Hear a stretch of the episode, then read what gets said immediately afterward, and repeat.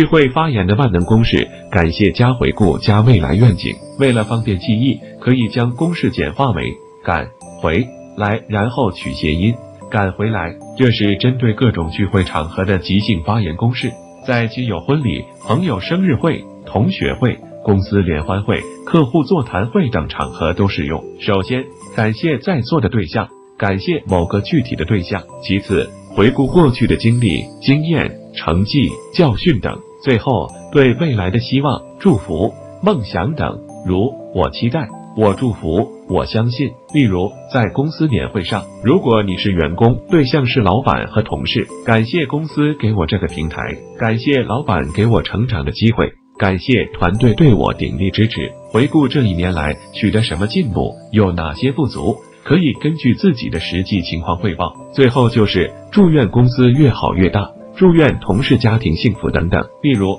在学校家长会上，如果你是家长，对象是学校的老师，感谢贵校给孩子提供优越的学习环境，感谢老师的悉心栽培，感谢在座同学的帮助。回顾这一年来，孩子从生活上有很多进步。最后，祝福贵校越办越好，祝老师桃李满天下，祝孩子们快乐成长。在比较正式、重要的场合，本公式前面应该加上称呼和问号，即称呼加问号加感谢加回顾加未来愿景。